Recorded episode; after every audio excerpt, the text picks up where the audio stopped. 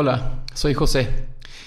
Eh, esta es la segunda parte del episodio de final de temporada. En la primera parte, si no la has escuchado, le pedimos a todos los que entrevistamos en esta temporada a que ahora ellos nos hicieran una pregunta. No es necesario que escuches la primera parte, eh, pero bueno, lo recomendamos para que tengas más pues contexto, ¿verdad? Y espero que lo disfrutes. A ver, otra vez, otra vez. Los tres contamos. Una, dos, tres. Ok, ya.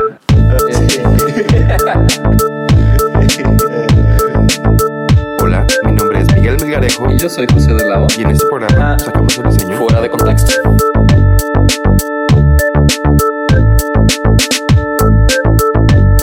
Estamos de regreso después de este break con la siguiente pregunta. ¿Estás, ¿estás listo, Miguel? Claro, ¿quién seguirá? Hola chicos, soy Amor y mi pregunta es, ¿cómo se imaginan la labor del creativo en 25 años? ¿Sobrevivirán los oficios? ¿Llegaremos a ser reemplazados en las artes y el diseño por robots? ¿Los bits vencerán a los átomos? Saludos. Ándale, mira. Ok. Un buen par de preguntas del futuro. Muy, muy, muy prospectivos nuestros, nuestros invitados. Buena pregunta de amor. De Amor Muñoz, artista visual, artista contemporánea. ¿Sí? ¿Así se dice? no sé. Visual, no sé, no sé si, si el adjetivo sea visual. Vamos a dejarlo al artista. En artista, ¿no? Sí. Eh, entonces era eh, 25 años, ¿no? 2045, donde eh, es, es- como, como que va mucho por ahí de como la creatividad contra la máquina, ¿no? Sí, Ok. sí, sí, sí. ¿Qué es lo que piensas, Este, Miguel?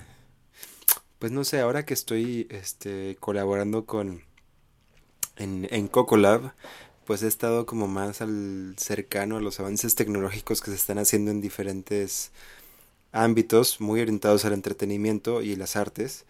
Pero la verdad es que sí es increíble lo que, lo que se puede lograr con, eh, en términos artísticos y de exploración, programando máquinas y con, con la inteligencia artificial eh, y demás. Entonces, eh, creo que en los siguientes 10 años va- vamos a ver un boom de ese tipo de cosas, de arte que mm, quizás es generativo, o sea, se genera por sí solo, pero se genera gracias a eh, opiniones o perspectivas que fueron programadas en algoritmos o, en diferentes tipos de, de programas. Eh, y no, no creo que sea necesariamente malo, creo que mm, eso también va a dar una, una chance a que las cosas que están alejadas de eso, las cosas que son 100% humanas, manuales, hechas a mano, pensadas con, con una cabeza sin computadora, tengan una oportunidad de revivir. Pero sí creo que vamos a ver un boom en, en, en los siguientes 10, 15 años de este tipo de cosas para que en 25 eh, vuelva a ser algo revolucionario pintar un cuadro a mano. Ok. ¿no? O- Hoy, hoy no creo que sea, puede ser explora, puede ser interesante conceptualmente, pero no es algo eh, revolucionario, ¿no? Necesariamente. Ok. No sé, yo, yo que me considero más tecnócrata y menos, ¿cómo se llaman? Estos güeyes que odian a la tecnología. Este, ludista. Soy más tecnócrata y menos ludista. Los güeyes que rompían las máquinas de, de, de, de yacar en, en la revolución industrial porque les, los iban a dejar sin chamba. Entonces es interesante porque siempre ha habido este miedo, ¿no? De, de que el humano, desde que hay una máquina, siempre ha habido un miedo de que nos van a reemplazar, ¿no? Que es un miedo muy occidental también, porque Japón tienen esta como apertura a, a los robots, ¿no? Yo creo que tiene que ver mucho con este rollo eh, sintoísta, creo que es, que es como de que todo tiene un alma.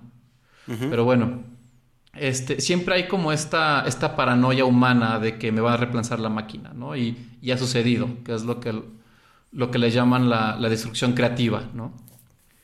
Eh, pero también hay, un, hay una persona que, eh, digo, igual sus ideas ya son un poco, o, o las ideas cuando yo lo leí, ya, ya tal vez ya son, un- habrá que revisitarlas porque ya han cambiado mucho, que es de Kevin Kelly, que, que, también habla mucho sobre cómo esta relación con la, el humano y la tecnología, ¿no? Y, y cómo nos vamos a, a desenvolver. Hay, hay aspectos humanos que yo siento que nunca van a dejar de, de existir, que es el, el, el, utilizar nuestras manos, ¿no? Eh, yo, yo creo que eso no, nunca va a desaparecer porque no ha desaparecido todavía, ¿no? Tal vez la escala va a ser menor o cada vez va a ser menor, pero todavía hay ceramistas, to todavía hay, o sea, no sé, estaba viendo un, un video de Fender, la marca de guitarras de, de su taller de los Master Builders y pues sigue toda esta parte como artesanal de llevar a la perfección a través de los mejores materiales y bla, bla. Eh, sí hay máquinas que los asisten, pero to todo sigue siendo muy, muy, hecho, muy hecho a mano. Muchas de las guitarras Fender utilizan de hecho la, las mismas máquinas, los mismos troqueles de los 50. Entonces si, si, te compras una guitarra Fender eh, hecha en Estados Unidos, lo más seguro es que sea el mismo molde y el mismo escantillón de hace 50 años, que es interesante. Eh, pero por otro lado, la tecnología siempre debería de hacernos más humanos. ¿no?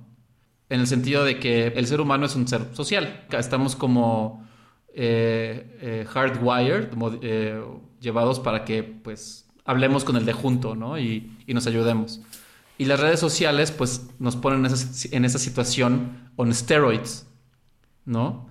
Donde tal vez facilitan ciertos aspectos de nuestras relaciones eh, humanas y bloquean otros, haciendo que tanto lo positivo, como por ejemplo el aprender cosas nuevas de, personas, salga a la luz, como lo negativo, como por ejemplo el trolear a la banda hasta que se suicide, ¿no? Y yo siento que en ese sentido pues siempre va a ir eh, como muy de la mano. Eh, la, al final del día como, como piensa la máquina según yo, es como es como muy similar a, a, a, un motor con muchos caballos de fuerza, ¿no? Tiene mucho poder. Pero la manera en que nosotros pensamos que es, eh, o, y donde yo siento que donde sale la creatividad, pues es como otra habilidad que al parecer todavía no se ha eh, emulado, ¿no? Por ejemplo, la, cuando eh, la computadora le ganó en esta partida al mejor, eh, al campeón de ajedrez, este, no me acuerdo cómo se llamaba, el ruso, y que la gente se quedó así como de diablos ya le ganó a, la, persona más inteligente, es que la inteligencia artificial al menos emula un tipo de inteligencia humana, pero hay muchos tipos de inteligencias humanas, ¿no? Otro ejemplo interesante es cuando Deep Blue ganó Jeopardy, ¿no? De que podía, eh, pues sí, tenía una base de datos gigante que podía muy rápido jalar un dato y ponértelo, ¿no? Sí. Entonces, es una manera todavía bastante mecánica, ¿no? De, de emular el pensamiento humano. Eh, o no sé, por ejemplo, hay también inteligencia artificial que ya puede escribir artículos de periódico, ¿no? Sí. Este, muchas de las notas que tú ves así en, en, en, en, varios periódicos, tal vez ya son generadas porque pues, es más práctico, ¿no? Es, te voy, te voy a describir qué es lo que está pasando. Lo interesante sería pensar cuando hay inteligencia artificial, donde en el caso del periodismo empiezas a dar artículos de opinión. Ya, eso yo creo que ya, ya está. ¿No? ¿eh? Eh... Ya, ya, ya está como en desarrollo, pero eh, también nosotros tenemos esta habilidad humana de que tenemos que asignarle emociones humanas y inteligencia a lo que no tiene inteligencia en emociones humanas para que nosotros lo, lo podamos entender.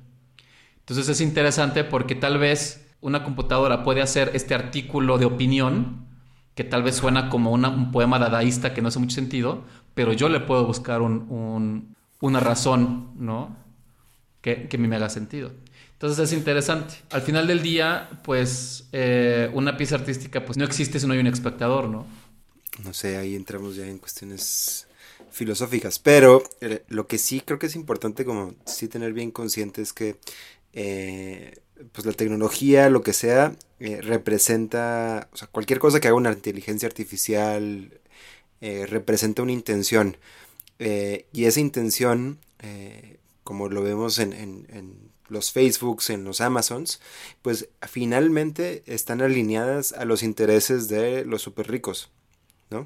Entonces, si vemos y entendemos el arte como una eh, exploración hacia la generación de nuevas posibilidades, eh, en cualquier sentido, eh, creo que mm, va a ser bien importante la incursión artística hacia la generación de nuevas posibilidades dentro de la misma tecnología y de vida como tal. Em, porque si no, claro, vamos a estarnos comiendo muy a gusto, porque está muy bien hecho la, cuchara con la que quieren que funcionemos, no necesariamente la que queremos nosotros para nuestras vidas. Y ahí es en donde creo que está interesante y por lo cual no debe de, dejarse esta exploración artística en todos los sentidos, en, ya sea en cuestiones eh, estéticas o, de oficio eh, o de lo que sea, ¿no? Y al final del día, pues la inteligencia artificial o, al menos como inició la disciplina, es para entender la inteligencia humana. Entonces la inteligencia artificial está en su nombre, ya viene eh, una connotación de que está emulando a los humanos. Entonces en ese sentido también, pues al final del día yo siento que más hacia la singularidad, ¿no? Yo siento que la tecnología, más que reemplazarnos, más bien nos vamos a unir cada vez más. Como yo ahorita, mi, mi teléfono se acuerda del, del, número de, no sé, de, de, mis papás, yo no tengo que memorizar. Entonces ya tenemos ahí una relación. Puede haber gente que puede decir, no, muy mal porque estás atrofiando esas, esa parte de tu cerebro. O tal vez, como ya no tengo que hacer esas partes, ahora puedo utilizar mi energía neuronal, por así decirlo, para otro tipo de cosas. Para aprender cosas nuevas, para etcétera, etcétera, etcétera. Y hay una delgada línea entre, entre justo aprovechar tu energía para otras cosas o darla al sistema para que te consuma, ¿no? Eh, y yo creo que es en donde está interesante el arte. Que aquí es donde, o sea, y pues al final del día el arte también funciona como en cierta manera también para, para poner temas en la mesa que puedan eh, retar al status quo y que puedan eh, cuestionar de repente también cómo vivimos. Sí. Que creo que, eh, eso fue algo de lo que hablamos con, con amor también, ¿no? Como creo que hay una, una mm, programa de arte bastante eh, comercial que como que reta el status quo, pero más bien pues no lo reta tanto, nada más bien es como, sí, sigamos jugando, sígueme pagando eh, tantísimo dinero por eh, una, un, plátano eh, y ya está, ¿no? por un plátano como que sí pegado. Como que sí hay que retarnos, pero tampoco no tanto. Y justo de lo que nos hablaba Amor era de, de utilizar este conocimiento que existe en diferentes disciplinas para pues explorar, explorar sin un fin comercial necesario, ¿no? Sino por el, por el explorar y por el ir eh, descubriendo nuevas posibilidades. Pues no sé, o sea, cuando vemos, nos, eh, o sea, creo que también algo que, que, que sería interesante como poner en la mesa hablando de la creatividad en el futuro es pues que no olvidemos que, la, que el arte también es muy importante para la sociedad, ¿no? Y no nada más el arte contemporáneo, pero sino como todo lo creativo. Y era un poco lo que empezábamos a averiguar en la pandemia, ¿no? Este, o sea, si no, hay, si no hubiera habido estas manifestaciones artísticas, creativas, desde libros, novelas, series, películas, música, pues lo hubiéramos pasado muy mal en la pandemia, ¿no? Totalmente. Y, es, y, y siento que hay, hay veces que sectores de la sociedad piensan que son cosas innecesarias o cosas superficiales, donde al contrario son esenciales para que nosotros podamos, eh, eh, pues al final del día, estar más conectados con nuestras propias emociones, con nuestros propios sentimientos, eh, que nos dejemos sorprender, que nos pongan en tal vez en alguna situación un poco incómoda a través de una historia extraña. No sé, ayer me eché esta película, la de Charlie Kaufman, este, que es así como neta, quién sabe, o sea, es como súper de autor. Y pues como que no entiendes nada de lo que está pasando. O sea, neta, sí es así como, ya sabes, de que en una escena la chava este, trae un suéter rojo y la siguiente es un suéter verde y está, y se llama diferente, pero es en el mismo lugar, o sea, como pues, bien, ¿no? Pero ese son el tipo de cosas que de repente está bien exponerse para que te cambien ahí, este, algunos, algunas sinapsis, ¿no? Y que pienses de manera diferente. Y siento que, este, que más que la tecnología vaya a reemplazar a la creatividad humana y que exista esta creatividad tecnológica, por así decirlo, si no es que ya existe, yo creo que el, mayor peligro es que no existe una plataforma creativa en un futuro. Y ahí sí es donde vamos a dejar, ahí sí es donde vamos a perder nuestra humanidad. Sí, como un... O sea, si te entiendo bien, como que el peligro sería esta, por, por, por exagerarlo un poquito, como esta dictadura en donde el arte pues es lo que se genera a través de diferentes programas digitales, pero ya no, ni siquiera tenemos ni el tiempo ni la curiosidad para nosotros mismos explorar otras posibilidades, ¿no? Que ya no hay, porque ya no hay plataformas donde lo podamos poner, ya no hay, eh, no sé, programas, escuelas, etcétera. Exacto. ¿no? Y, y, por ejemplo, yo, yo siento que el arte va muy de la mano con el entretenimiento, ¿no? O sea, o las manifestaciones, las manifestaciones artísticas. Este, y eh, obviamente el entretenimiento siempre va a ser mejor cuando te, te, da más que una distracción, ¿no? Cuando te, te, motiva a hacer cosas nuevas, cuando te trae nueva información, cuando aprendes algo, cuando exploras sentimientos que tal vez no habías explorado antes. Pero un mundo sin esta parte artística, pues va a ser como un constante sabadazo. ¿no? este programa ya sabes, que es solamente ruido, distracción, eh, literal, no te cuestiono, pongo a, chavas en bikini porque sé que eso este, va a llamar la atención y pues ahí, y luego, este, o sea, como esas cosas como sin sentido, sin razón, que es simplemente para distraerte, ¿no? Sí, totalmente. Para mí ese es, el gran peligro. Ese es, sí, sí, sí, estoy de acuerdo contigo. Y ahí es en donde es necesario esta y por ejemplo, ahorita TikTok, yo siento que va mucho, o sea, siento que algo bien triste que veo en la generación TikTok es de que no están utilizando una plataforma de expresión. ¿No? Sí, no, eh, digo, rara vez ves como contenido que cuestione algo, sino más bien como, ah, estoy bien guapo, estoy bien guapa y voy a bailar. Ajá, y bailo y hago mis eh, caras. Y, y, estoy replicando, no, y además estoy replicando algo que, algo que alguien más ya hizo. Sí. ¿No? Pero sin una, sin, sin un twist creativo, sino es como, es como, como un aspecto súper, eh, como bien superficial que explota esta necesidad humana de, de, llamar la atención, ¿no? Dándole un valor a lo que yo siento que no importa tanto, ¿no? Eh, hace poquito, por ejemplo, que estaba viendo, o sea, que, que como que vi TikTok así de que lo bajé porque dije, ¿qué es esto que todo el mundo está hablando del TikTok? Y a ver, vamos a ver. Y pues así como puras chavas bailando, haciendo sus pasitos. Hasta, las, hasta la expresión facial que ellas hacen es como, es obvio que se están viendo ellas mismas. Sí. Es, bien interesante cuando alguien, o sea, como tú, cuando tú te ves en una, que también pasa mucho ahorita en, Zoom, ¿no? De que tú te estás viendo y automáticamente, inconscientemente también estás como que poniendo tu, cambiando tu cara porque te estás viendo y tal vez no ves no te está encantando lo que estás viendo, ¿no? Sí. Entonces ves así gente que sonríe de una manera bien, o sea, ese como selfie smile es bien característico de cuando te estás viendo, ¿no? Como que, como que pones tu, cara así como de interesante y la madre, no sé.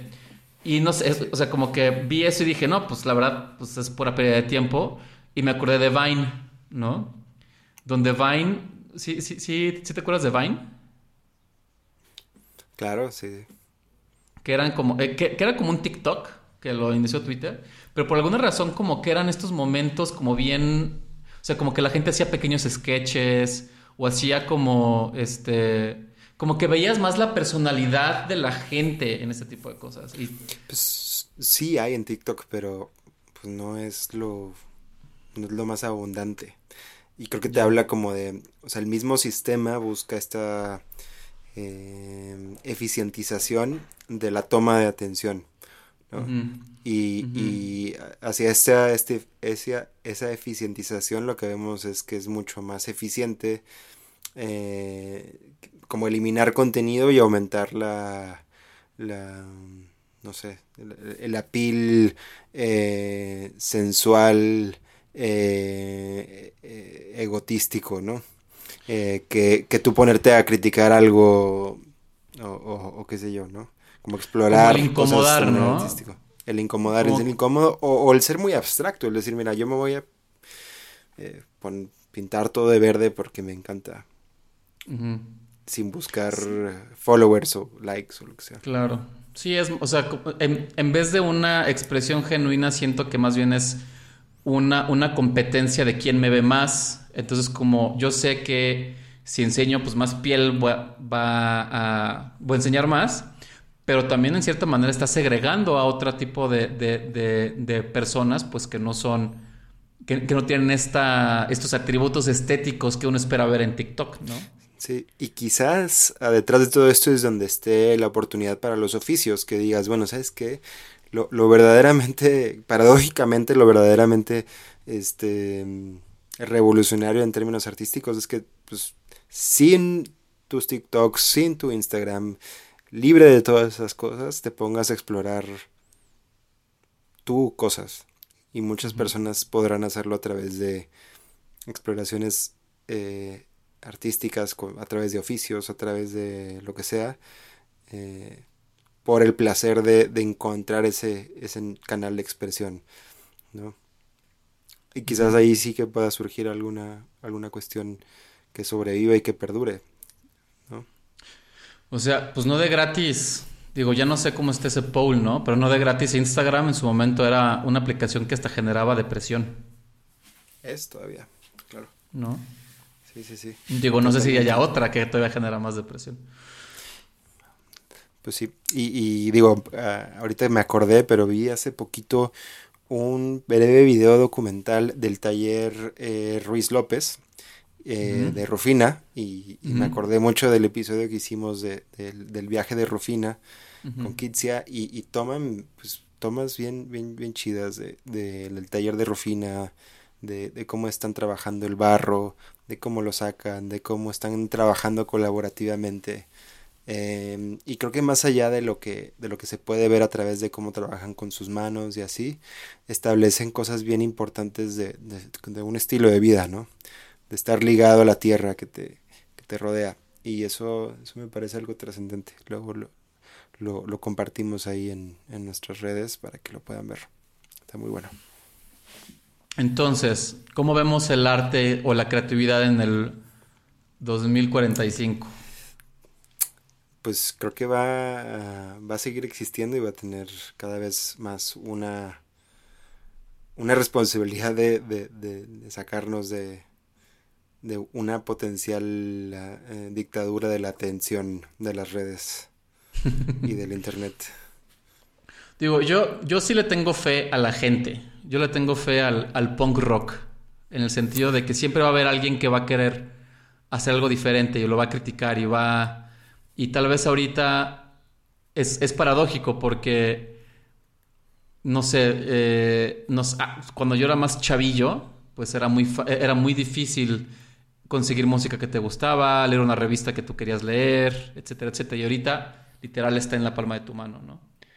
Pero, por otro lado, es difícil encontrar ese tipo de, cosas extrañas, weird, porque inclusive la misma Internet, un poco lo que platicábamos antes, la Internet y las redes sociales, en cierta manera, te están quitando ese privilegio de sorprenderte con cosas nuevas. Sí. ¿no?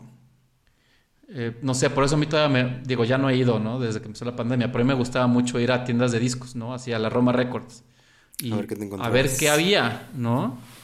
A ver qué había y, y, y, a, ver el arte del, del, disco y pues a ver qué es esto, ¿no? Y, pues haces y, tomas el riesgo, ¿no? Eh, compras el disco, así 300, 400 pesos de, pues vamos a apostarle, igual está chido. Y tal vez es un disco que te cambia la vida. O tal vez inconscientemente, como te costó esa lana, dices, no, pues te tengo que escuchar hasta que te gusta, no sé.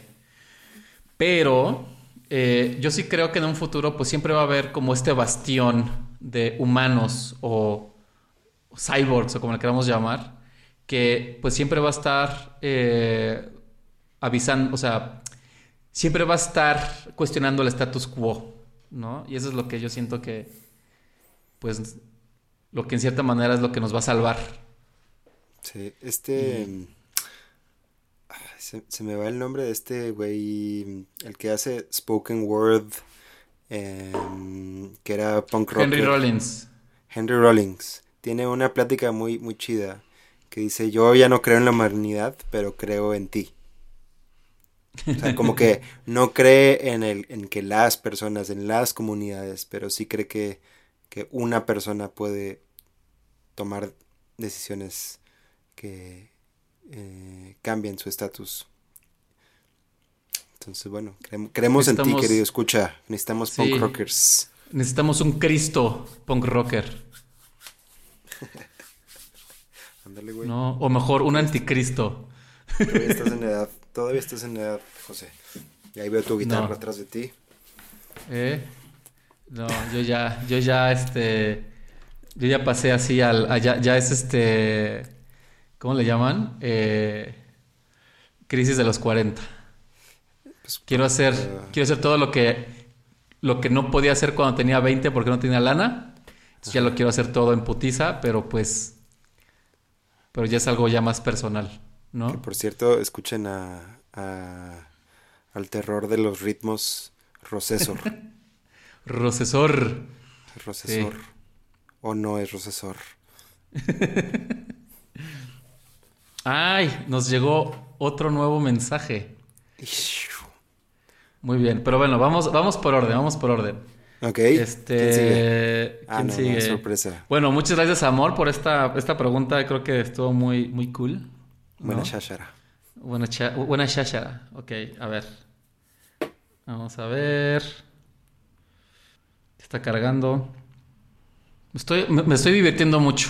Está buena, está buena. En este, en este episodio. Está buena la, la diversidad. A ver.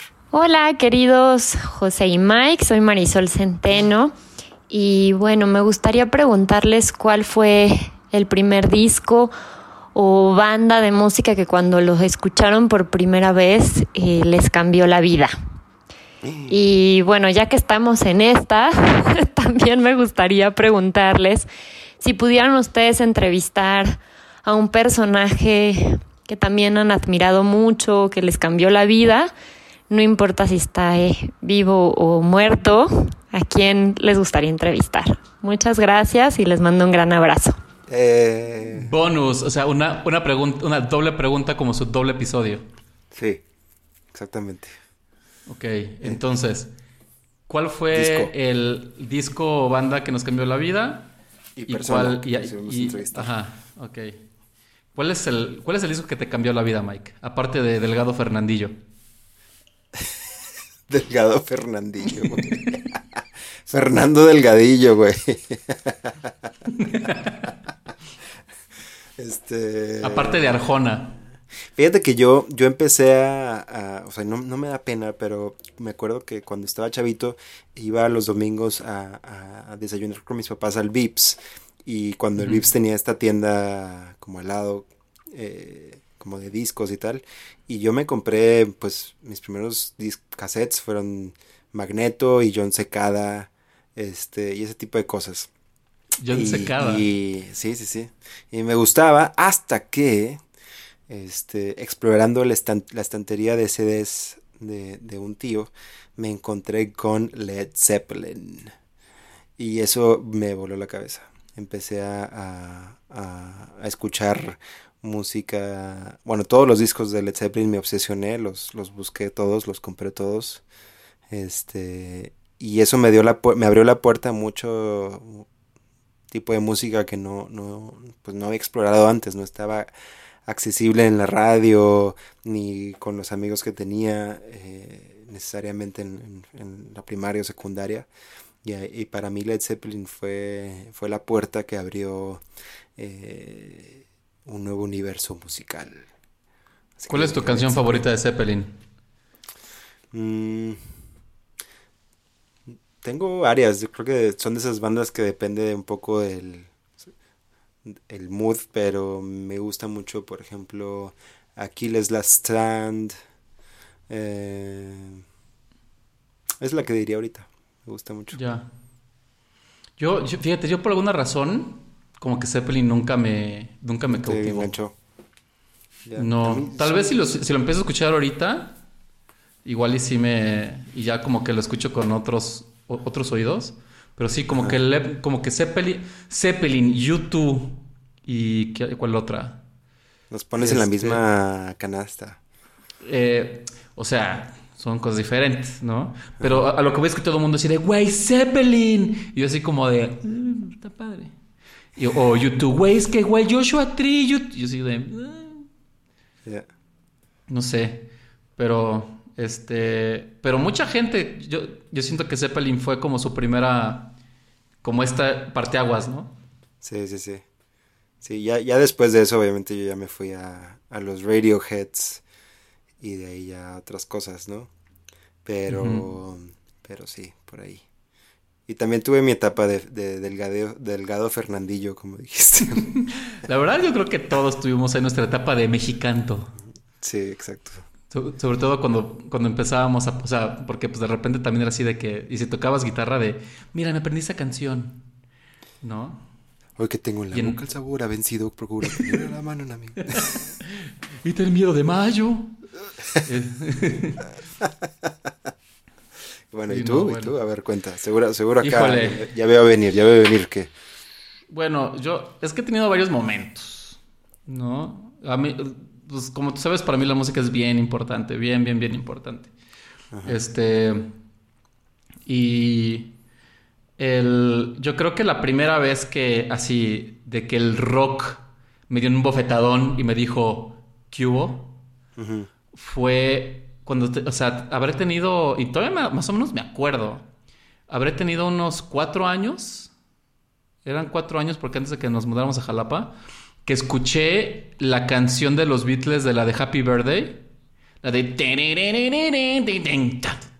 Ya sabes, esa. La de It is your birthday. Que, que no es como nada Beatles, tanto, ya sabes. Pero ese, e- ese lick, el de... Esa guitarra como, como con un poco de distor. O sea, ese lick, cuando yo lo escuché así, fue así como de... Así, de niño, güey. Así de que, wow, quiero eso. ¿No? Como de que eso, es, ese sonido quiero como, tan, como yo, algo, venga, ¿no? Y este... entonces yo, como que ahí fue como que ahí se... Como que eso fue lo que despertó como ese interés más como en el... Pues sí, en la guitarra y en el rock y todo esto. Y, pero yo, yo creo que una que una la que tuvo impacto, no, no tanto la banda, pero cómo me mandó esta como hasta como filosofía un poco que tengo de vida, fue, eh, pues yo, yo de chavillo en Jalapa, yo, yo, crecí en Jalapa y me crié, por así decirlo, aunque nací en el DF, toda mi, mi primaria hasta la prepa estuve en Jalapa y Jalapa, pues en los 90, sin internet, pues era un lugar pues bastante aburridón, si a ti te gustaba todo lo indie, ¿no? Entonces, este, yo siempre tuve como este, eh, como que a mí me, me atraía lo, lo, pues sí, como lo indie, lo punk rock, lo, lo extraño, como que siempre tuve este rechazo por lo comercial, ¿no? Como que si algo se hacía, no sé, Green Day, si se hacía muy famoso, ugh, ya, a la verga Green Day, ya sabes. Ajá. Entonces como que yo siempre estaba buscando pues como pues, música obscura, ¿no? Y me acuerdo una vez que en, en Jalapa, no sé si todavía exista, pero había una tienda que se llamaba Tavos, así T-A-B-O, como S apóstrofe, como Tavos, y se llamaba Tavos Rock, creo. Y era un lugar, y era un don que tenía una, un puestito así, un hoyo en la pared, un- una tiendita micro, donde el güey tenía una colección de viniles de vete para atrás, y él te vendía cassettes, ¿no? Entonces él sa- sacaba una, una carpeta, casi casi escrita a máquina, de su colección de viniles y de cassettes y de música que él tenía. Y pues tú le pedías, ay, pues quiero que me, este, mira, aquí está, este, no sé, en una revista vi que había una banda que se llamaba Sonic Youth. Ajá. Y, y en Jalapa en los 90 pues no había YouTube para ver qué es esto. Era así como que veas la, la foto del artista y se veían todos así. Creo que por Nirvana, Claro. como que en un artículo de Nirvana decía algo de Sonic Youth. Dije, ah, pues ¿quiénes son? y ves la, y ves la foto en esas, eh, no sé, en Jalapa llegaba una revista que se llamaba Circus, llevaban como dos, tenías que apurarte para, para comprártela, y venía ahí como algo de Sonic Youth, entonces veías todas estas bandas, pero no sabías cómo sonaban, ¿no?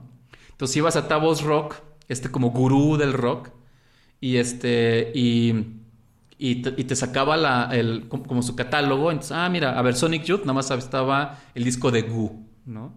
Entonces, ah, bueno, pues este señor, sí, ya. dice, bueno, pues pasa por él el jueves, ¿no? O sea, porque además ni era así de que...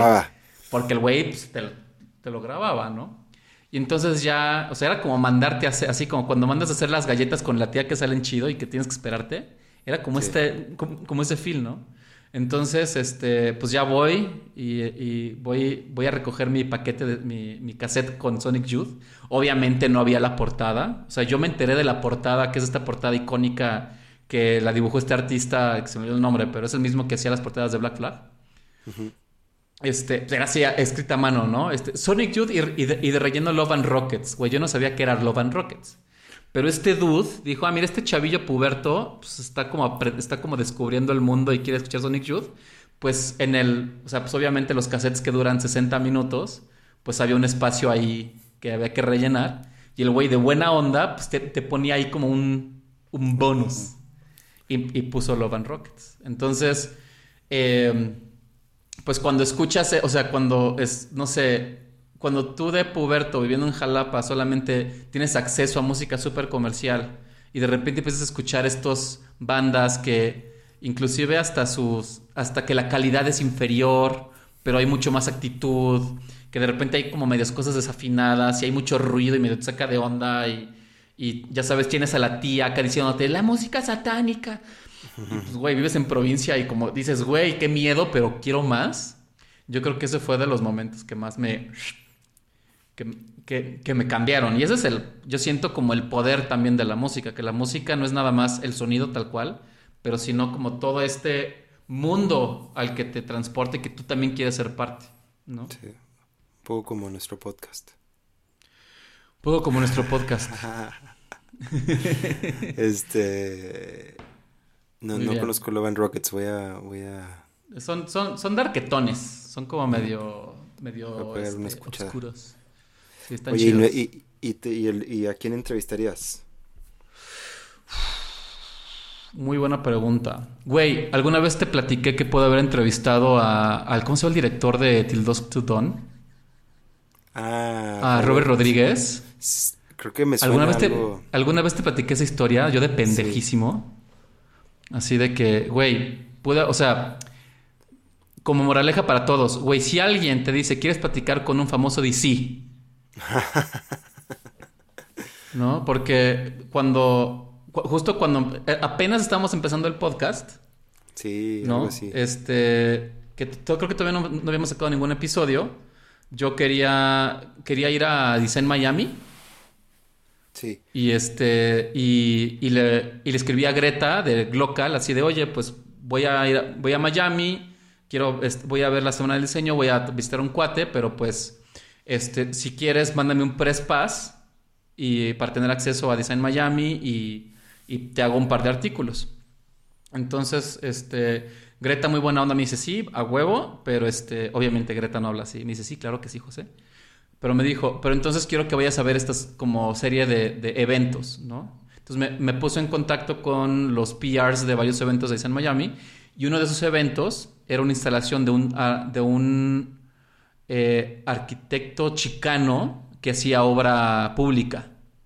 Entonces hizo como una instalación con puros jarritos, así como muy, muy cotorrona. Y además iba a haber un concierto de Chingón, que es la banda de este güey, de, Robert Rodríguez. Entonces, pues fui yo con mi cuate. Mi cuate, pues es como súper gringo, entonces como que estaba un poco sacado de onda ahí en, en, la escena latina. O sea, inclusive viviendo en Miami, el güey estaba medio sacado de onda y como que había mucho latino. Y, este, y llega la, la PR y, me dice, ah, mira, el arquitecto todavía no llega, pero ya, pero ya está disponible Robert por si quieres entrevistarlo. Y yo me quedé así de, no, pero yo vine a, hablar de diseño. Este, no, y, yo pensando, pues, ¿qué le voy a preguntar a ese güey? Pues, prefiero no, no cagarla. Y este, y pues, dije, no, no, no va a ser necesario. Y la chava se quedó así como de, ok. Y se fue. Y ya tuve mi entrevista con este vato, estuvo muy padre. Y vino el concierto de chingón. Y ahí fue, y ahí fue cuando dije, güey, pues me acordé de. O sea, el güey aparentemente escribe todos los scores de sus películas. Desde pinche Spy Kids hasta Till Dusk to Dawn. Eh, eh, las de Tarantino que acaban de sacar, las de. Ay, ¿cómo se llama? La de la morra con la, con la pierna de metralleta. Sí, sí, sí. Este, el mariachi. Este. Eh, creo que él dirigió. Ay, una más. Bueno, no sé, pero pues te das cuenta que ese güey, pues no mames. Sí pude, o sea, sí pude haber platicado con ese vato. ¿No? Y pues se me fue. Luego escuché una entrevista de él con Mark Maron y el güey es un tipazo, así de que. Sí, o sea, neta. Eh, así. Eh, strike. de los peores strikes de, de mi vida. Pero bueno. Ni pedo. Pero, tú, pero, tú platícanos, Mike, a él? No, no sé por qué me puse a hablar de esto. Pero más bien tú, Mike. Tú, si quieres, tú más bien dinos qué, es lo que te... O sea, si pudiera ah. entrevistar a, quien fuera, eh, me gustaría entrevistar a, a, Alan Watts. Que es ¿Quién es este Alan Watts? Alan Watts es un, un tipo que falleció por ahí de los setentas que mm, eh, es un británico que se clavó muchísimo en la cultura oriental del zen, eh, el hinduismo y tal, y fue de las primeras personas que empezó a traducir la ideología oriental hacia un entendimiento más occidental.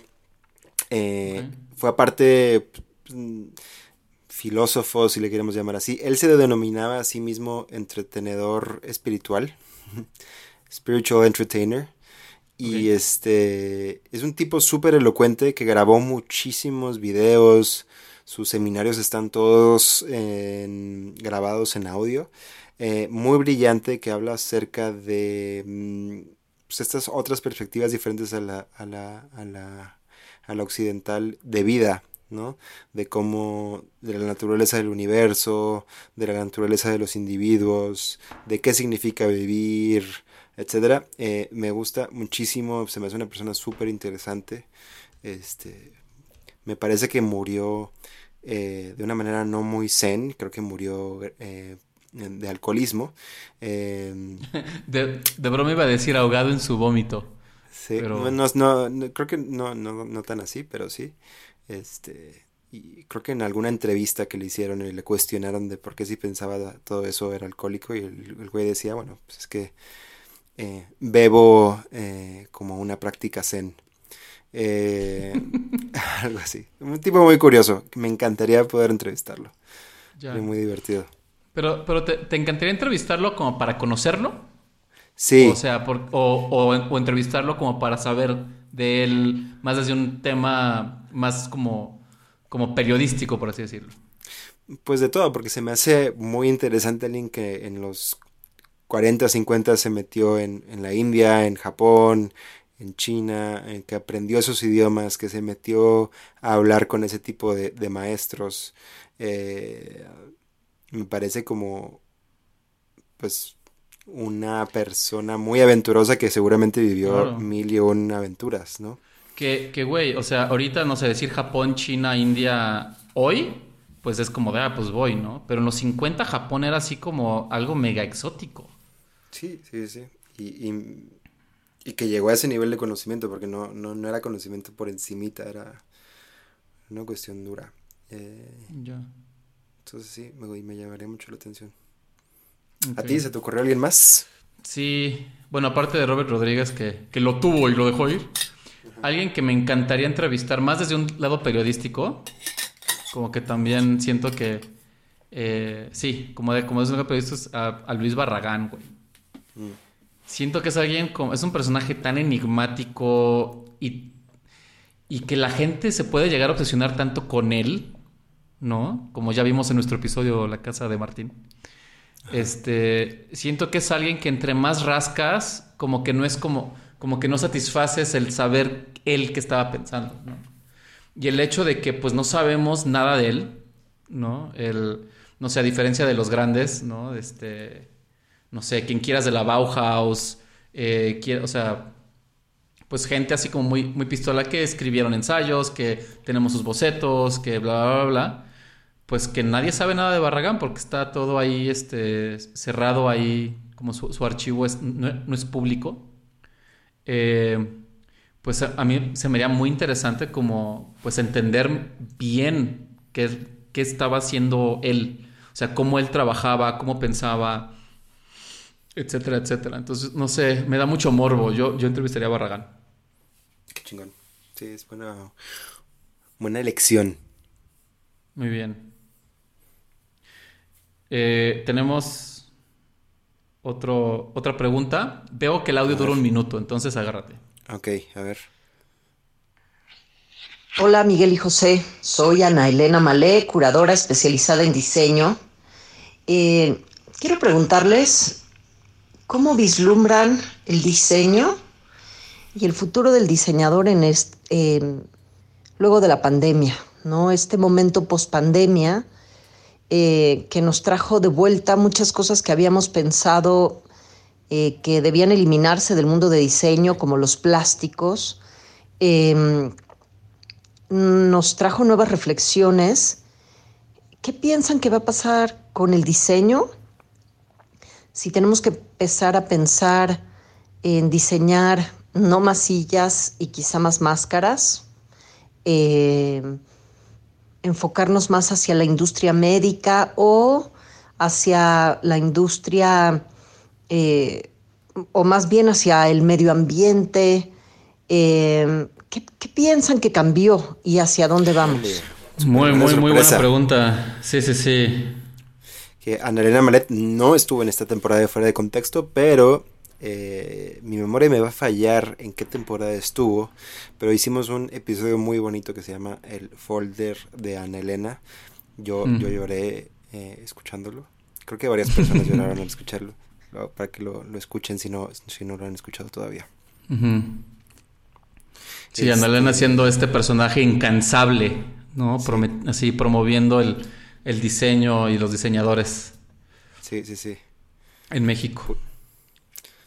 Pues, no sé, respecto a su pregunta, creo que mm, eh, pues yo me remito a cosas que, he estado eh, hablando ya de, un tiempo para acá, que es, pues, eh, el mundo no necesita diseño, necesita soluciones.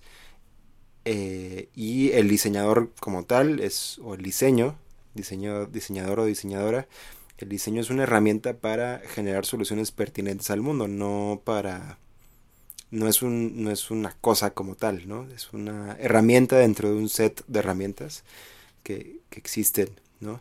Entonces, ¿hacia dónde se tiene que enfocar el diseño? Em, pues sin duda el, todo lo que menciona respecto a los plásticos, el, medio ambiente, las cuestiones eh, médicas, eh, pues hay muchas cosas que tienen que cambiar, pero que no son responsabilidades 100% del diseño.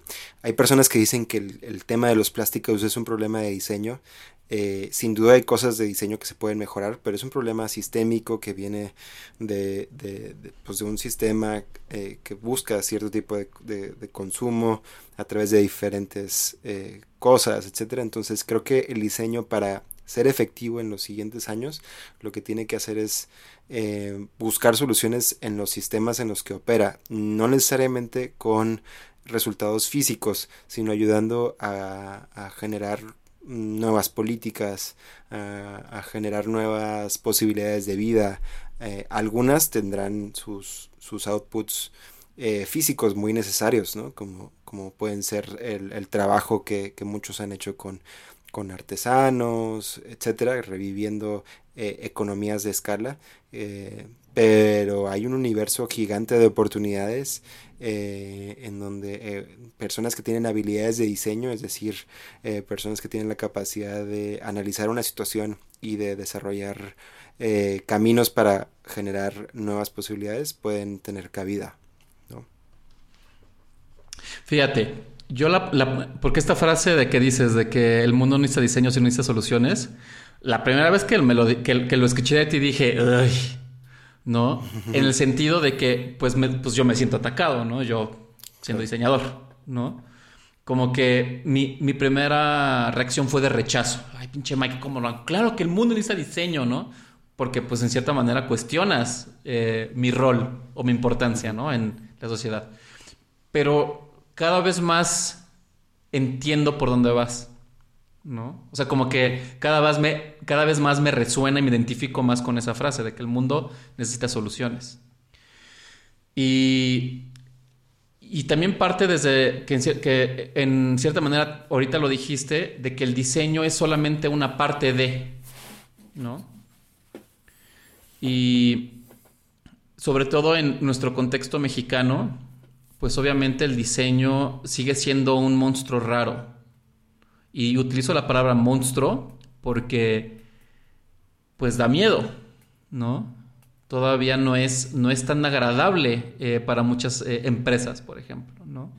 El entender este, qué es el diseño. Entonces, sin clavarnos mucho en esta discusión del diseño y cómo es en México, pero como tú dices, ¿no? Eh, yo siento que el problema ambiental, aunque el diseño está involucrado, no es el engrane más importante que hay que cambiar para buscar una mejor solución, ¿no? Ahorita que estuve, bueno, que tú también fuiste parte en el, en el, en la sesión que tuvimos con What Design Can Do, que estamos haciendo esta No Waste Challenge, pues te das cuenta de cómo el reciclaje de plástico en México, pues que solamente el PET es el que más o menos más se recicla y la razón por la que se recicla que es, pues en cierta manera, no, no porque le conviene al planeta, sino porque le convienen a las compañías, pues ahí es como de repente es interesante pensar que, eh, pues que siempre las motivaciones nunca van a ser eh, emocionales, por así decirlo, sino van a ser económicas, ¿no? Entonces, eh, un poco cuestionando la pregunta de Ana Elena de que si el diseño tendría que eh, hacer menos sillas y más máscaras, yo siento que el diseño es tan grande y tan variado y tan vasto y, hay, tantos diseñadores haciendo cosas que sería un error que todo el diseño se enfocara a, una sola cosa.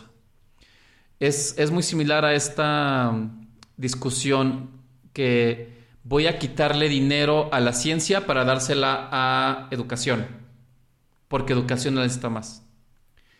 Al final del día son bolsas diferentes, donde, al fin, donde todo está en un, visto desde un lugar más macro, todo está conectado. Y el diseño eh, funciona de una manera similar. Eh, porque los diseñadores, como las personas, todos somos diferentes. Y hay diseñadores que su vocación va más hacia lo artesanal, como tú decías, Mike. Hay diseñadores que su vocación va más hacia la parte de ingeniería, otros que van más hacia tecnología. Y yo siento que más bien es el encontrar este nodo entre que la industria le permita a los diseñadores que, que les ayuden a encontrar y ejecutar y hacer realidad estas soluciones, más que el diseñador decida hacia dónde quiere voltear. ¿No? Sí. Entonces, siento que digo, obviamente las cosas cambiaron por la pandemia, ¿no? Eh, pensábamos que necesitábamos unas cosas que tal vez no necesitamos tanto y encontramos otras que, que este, pues que sí, que, que, que, nos dimos cuenta qué tan importantes son, como por ejemplo el Internet, ¿no? Regresando al Internet. De que algo que definitivamente va a suceder acabando la pandemia va a ser un gran eh, separación social desde el punto de vista de que la gente que pudo haber eh, que se pudo haber mantenido educándose y la que no ¿no? Sí. Eh, o, o, los chicos los, los, niños muy jóvenes que eh, ahorita no, no, no, que es muy importante que ellos desarrollen habilidades sociales que no lo están pudiendo tener y tal vez en un año más o sea, ese rezago de, de, desarrollo o estímulo social que los chicos van a tener, sí se va a reflejar después. Entonces siento que eso también son temas interesantes que el diseño puede voltear a ver. Y cuando digo el diseño es el diseño, pero también todas las industrias, todas las otras este, campos creativos, eh, ingenierías, etcétera, etcétera, etcétera. ¿no? Sí. Ahí este... Sea, creo que también si pudiera decir algo como hacia los diseñadores, Mm, que están saliendo o el gremio que se está que se ha estado consolidando en los últimos años es que pues no nos olvidemos que el 70% de México gana menos de 20 mil pesos al mes. Eh, que si bien está interesante y sin duda puede funcionar para muchos, enfocarnos en el mercado que va a los bazares eh, chachis, eh, también hay muchas soluciones que se pueden empoderar a través del diseño para, para la gran mayoría. para eficientizar la forma en la que nos alimentamos, en la que nos educamos, en las que vivimos nuestra vida diaria, en, la, en, las que nos curamos o mantenemos nuestra salud y en la que generamos eh, bienestar, ¿no? Sí. Y, es, y también es un poco como extraño porque al final el diseño tiene muchas posibilidades, pero el diseño también pues, al final del día es pues hijo del capitalismo, ¿no? Sí. En el sentido de que este pues el diseño tiene hasta cierto punto limitantes en hacer, eh, en, implementar soluciones que sí, sí, tengan que haber un cambio, o sea, que, que sí permitan un cambio social. Entonces, el diseño como técnica tal vez le puede ayudar a muchos eh, políticos, sociólogos, eh, gestores a atacar sus problemas con mayor creatividad, pero eso no significa que estén haciendo diseño. No sé si, no sé si, si me estoy explicando bien. Sí. Porque al final del día el diseño es, es el, es teniendo todo este desarrollo, es lo que sucede cuando se encuentra con la persona a la que se va a aplicar esa solución. Ese, ese, ese eslabón, ese punto de contacto, ese es el diseño, ¿no? Que es un proceso. Pero para llegar a ese proceso, pues necesitas todo lo demás, ¿no? El, un sistema adecuado, este, una, eh, políticas adecuadas, presupuesto, etcétera, etcétera, etcétera, ¿no? De acuerdo. ¿No? En fin, pues muy, pues una pregunta muy interesante, Ana Elena. Muchas gracias. También Ana Elena, por cierto, ya va a sacar su nuevo podcast. Entonces están al pendiente. Sí. Este, antes estaba con Puentes y ahora va a estar en, uno nuevo, que estamos muy atentos. Eh, pendiente su invitación ahí para que cuando vamos a, vamos a extender. Nos podemos llevar bien, nos podemos llevar bien. Buenísimo. Tenemos otra pregunta. Sí. Hola, soy Gabriel López, guitarrista de Sonido Gallo Negro y tengo una pregunta para los chicos de fuera de contexto y bueno, tiene que ver con las artes y mi pregunta es, suponiendo que la pandemia se aplazara por muchos, muchos años más, ¿qué se les ocurriría para ayudar al sector artístico para que se pueda reincorporar a una dinámica autosustentable como lo era antes de la pandemia? Eh, ya que este sector creo que depende su fuerte en el disfrute presencial de estas artes como la música, el cine, el, pues el teatro. Eh, no es lo mismo estarlos eh, disfrutando, interactuando, absorbiendo a través de los teléfonos. Entonces, ¿qué se les ocurre para poder volver a, pues sí, a sacar adelante esta, eh, a este sector?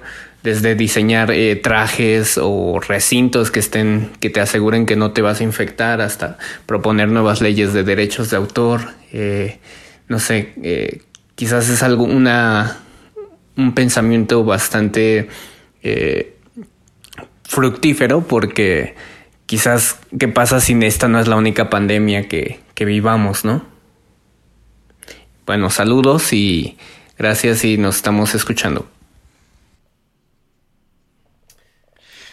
Pues... ¡Pum! Sí. Este... Qué buena pregunta de Gabriel. Pues hay muchas soluciones o posibles soluciones, pero sin duda creo que es importante eh, resaltar de la importancia de encontrar esta solución, ¿no? Eh, coincido mucho con, Gabriel, tanto para sustentar la vida de los artistas como para la calidad de la vida misma de las personas que disfrutamos el arte, es importante encontrar esta solución. Em, yo voy a hablar desde diferentes, desde la desde diversas perspectivas. Creo que sí es necesario cambiar la lógica en la que consumimos, es decir, eh, los festivales, si bien eh, abrieron, por ejemplo, las puertas a un tipo de consumo eh, eh, pues, más masivo, de armar eh, circuitos internacionales en donde podrían turear bandas y armar como un sustento económico para muchas personas, pues ya no van a ser posibles tal como los, los vivíamos. Creo que es necesario entender que ahora vamos a tener que hacer o segmentar eh, la exposición para menos personas. No significa que no puedan, no podamos tener un concierto de 10.000 personas, significa que quizás vamos a tener que hacer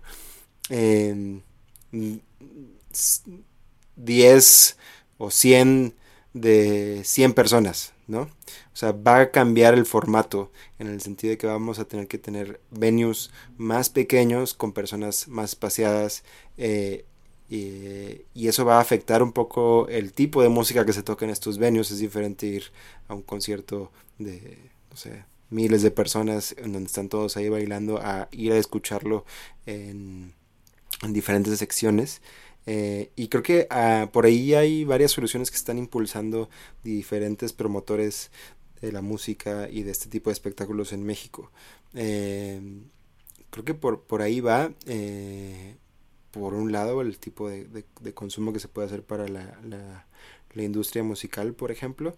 Y sin duda hay todavía toda una plataforma que aspectos como el teatro pueden todavía explorar, de mezclar aspectos físicos y virtuales para generar una experiencia única para un espectador desde su casa y también desde, desde los foros que pueden tener aplicando estas mismas lógicas que, mencioné sobre los, los conciertos. No sé qué opinas tú.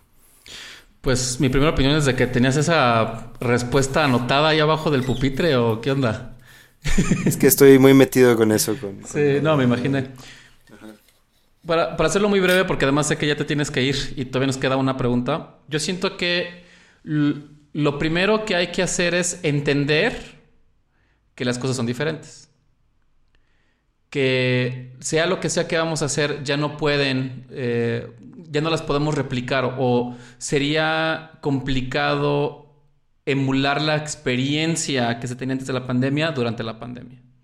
Entonces, yo creo que entre más rápido se aceptemos que las cosas no van a ser igual y que hay que buscar nuevas experiencias, aún por descubrir, creo que puede ser, eso abre posibilidades interesantísimas que nunca hubieran salido si no hubiera sido por la pandemia.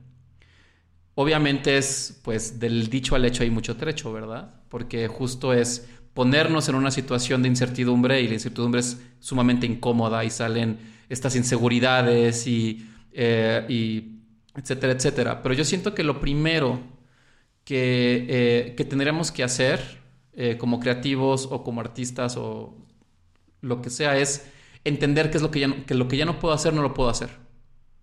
¿No? Y como tú decías, Mike, tal vez si antes tú tocabas un tipo o un, género de música que apelaba más hacia una experiencia masiva donde estás acá con el compa todo sudoroso bailando slam, tal vez pues la manera de, tener esa experiencia con ese tipo de contenido pues va a cambiar.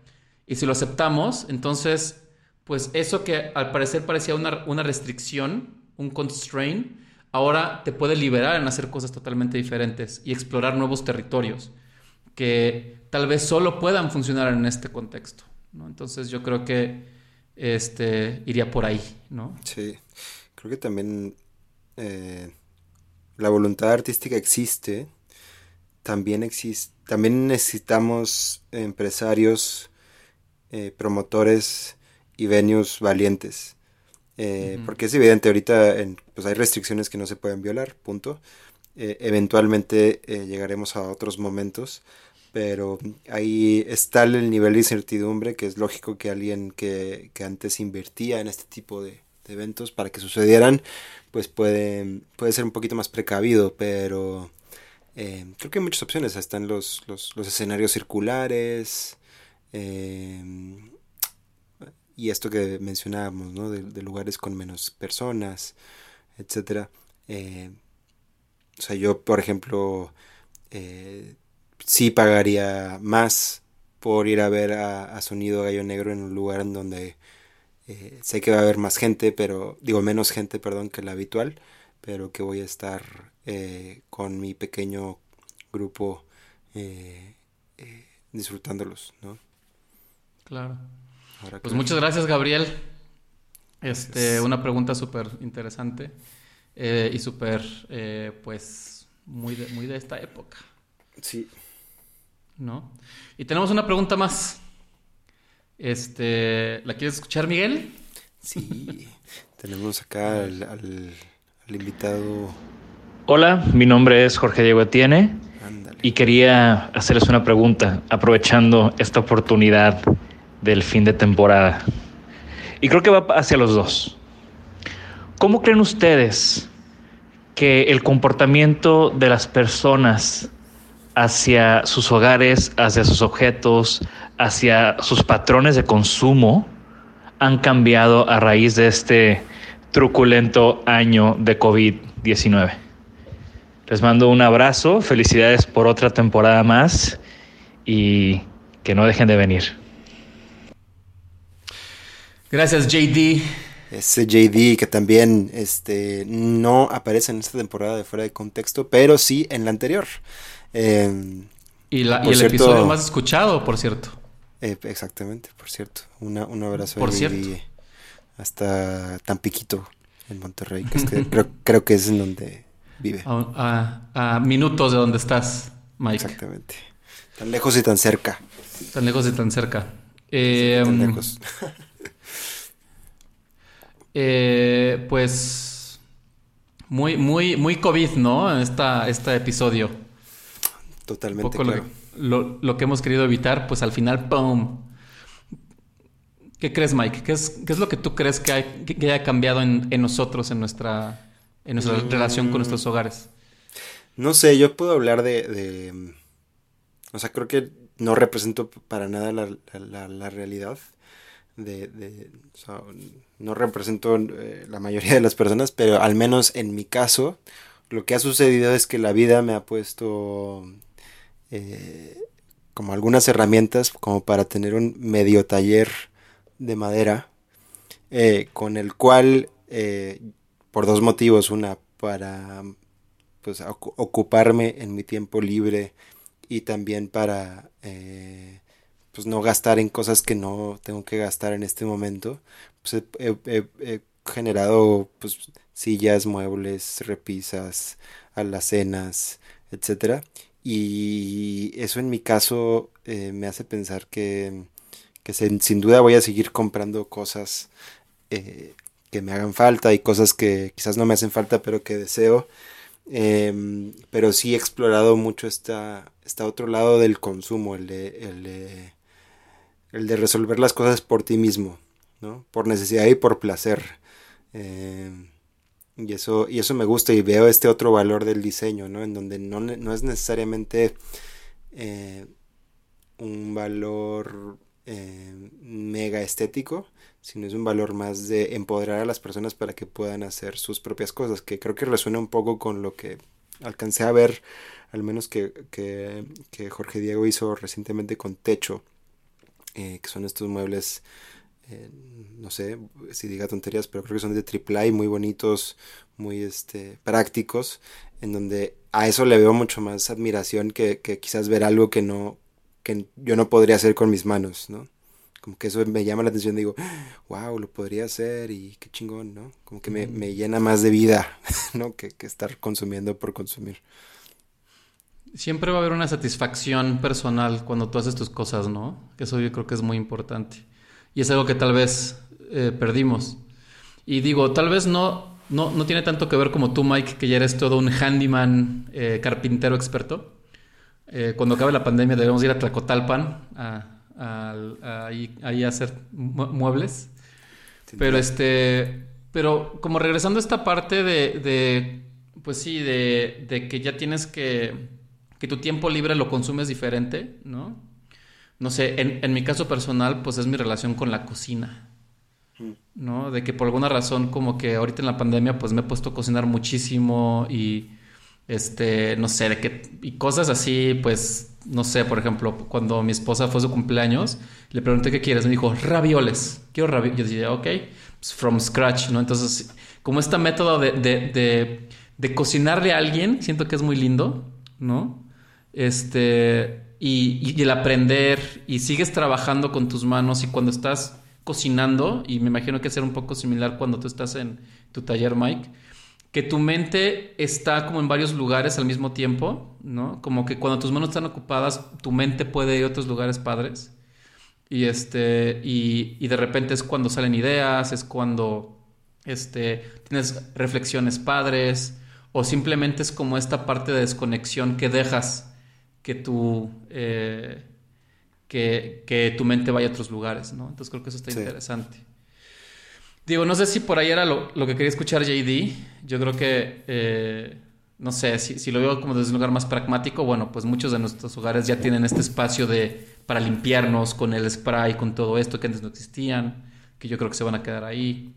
Este, tenemos una relación muy interesante ahora con el gel antibacterial sí. y, este, y los sprays.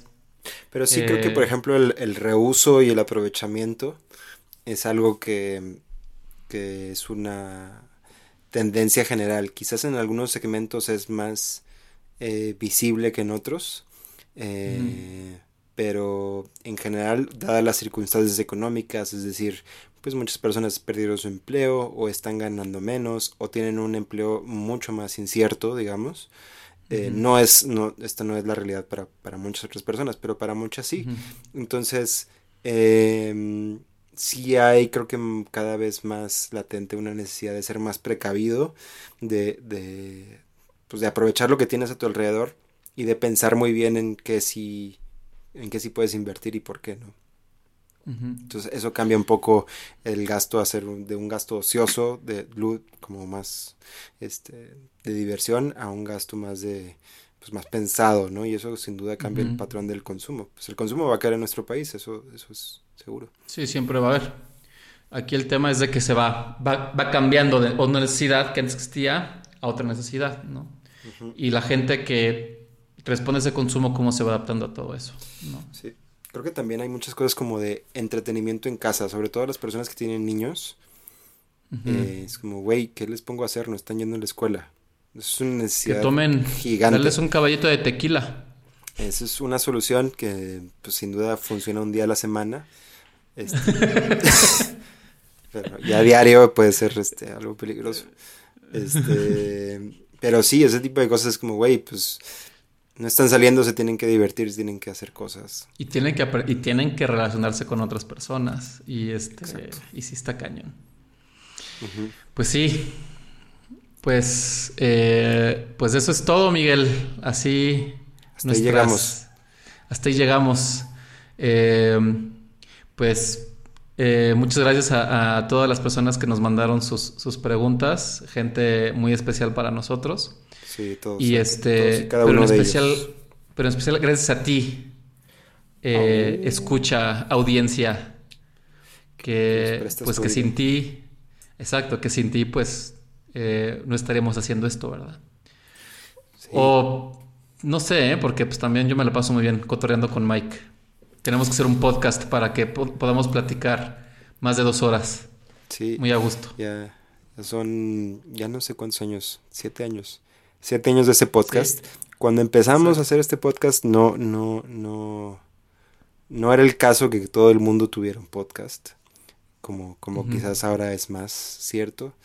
Eh, pero sigue siendo una plataforma, como dice José, muy interesante para compartir, intercambiar ideas, sin, en nuestro caso, necesariamente preocuparnos por, por este, la cantidad de escuchas, sino la calidad del contenido que estamos tratando de generar y las exploraciones que nos permitimos hacer en ellos, ¿no?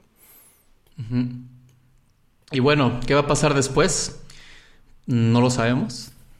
Eh, yo creo que por ahí del año que entra reaparecerá fuera de contexto de alguna manera u otra. Eh, no sin nada, bueno, pues si llegaste hasta aquí después de dos horas casi media de, podcast, es que pues, pues felicidades. Y te invitamos a que le eches un ojo, bueno, un oído a toda la biblioteca de historias que tenemos con gente súper valiosa, de las cuales eh, hoy pues nos hicieron preguntas, pero vas a poder ahora nosotros escucharlos a ellos respondiendo nuestras preguntas. ¿no? Eh, no, olvides eh, pues, darnos un review ¿no? Eh, en iTunes, en seguirnos en Spotify. Este, eso nos va a ayudar mucho como para que eh, tengamos números y, este, y, hacer que esto crezca. Y si nos quieres mandar tú una pregunta, ¿dónde lo pueden hacer, Mike? Pues en todas nuestras redes nos encuentran como FDC Pod y en nuestra página fuera de contexto.mx eh, también pueden encontrar ahí nuestros datos de contacto, correo, etcétera eh, y nos pueden seguir también a, a nosotros mismos. Vamos a estar Nosotros, pendientes siempre. en- por la calle. Cuando Por la calle. Sí. Sí. Muy bien. Pues, Mike, un placer, como siempre. Igualmente, querido Jos. Este, y pues sin más, no nos queda decir que nos estamos escuchando. De una vez hacemos el cierre, así de que quién lo produjo y todo eso. Sí, seguro. A ver, vas, Eh, así casual. bueno. Este, pero, pero no cerraste, ¿no? ¿Os- ¿Alcanzaste a decirnos si estamos escuchando o no? No, porque estoy esperando a que digas el cierre. Ajá. Pues fuera de contexto es producido, editado, eh, mantenido eh, y todo lo demás por José de la O y Miguel Melgarejo. Para más información puedes seguirnos en todas las redes como FDC Pod y en nuestra página fuera de contexto.mx. Y ahora sí, nos estamos escuchando. Hasta la próxima, amigos, cuídense. Adiós. Hasta el año que entra, hasta el 2021, a ver qué pasa. Eso. Bye.